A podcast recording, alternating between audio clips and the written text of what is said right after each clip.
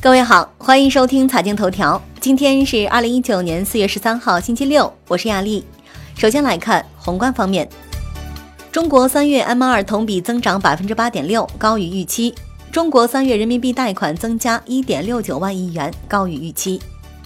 中国三月社会融资规模增量为二点八六万亿元，比上年同期多一点二八万亿元。三月末社会融资规模存量为二百零八点四一万亿元，同比增长百分之十点七。中国三月出口以人民币计，同比增百分之二十一点三，前值降百分之十六点六；进口降百分之一点八，前值降百分之零点三。中国一季度外贸进出口总值七点零一万亿元人民币，同比增百分之三点七。国内成品油价迎年内第六涨，四月十二日二十四时起，每吨汽柴油价格分别上调一百五十五、一百五十元。国内股市方面，上证综指收盘跌百分之零点零四，周跌近百分之一点七八，创四个月最大跌幅；深证成指跌百分之零点二六，周跌百分之二点七二，止步十三周连升；创业板指涨百分之零点二七，周跌百分之四点五九，创五个月最大跌幅。恒生指数收盘涨百分之零点二四，周跌百分之零点零九。国际指数涨百分之零点三六，全日大市成交降至八百九十七点二一亿港元。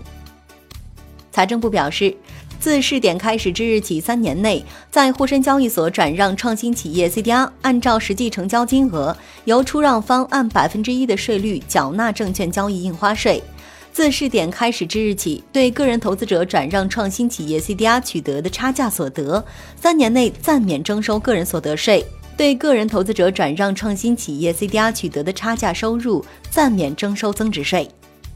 天津市网信办成立工作督导组，进驻视觉中国网站，就存量信息、日志留存、信息审核、信息安全管理、值班巡查、应急处置、技术保障等方面进行督导检查。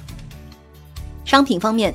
证监会表示批准证商所开展红枣期货交易，合约挂牌时间是四月三十日。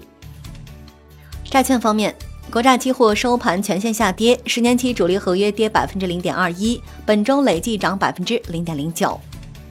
外汇方面，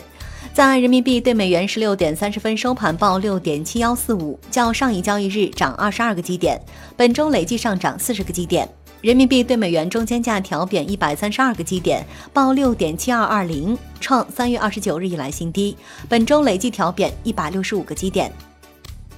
以上节目内容由万德资讯制作播出，感谢您的收听，明天再见喽。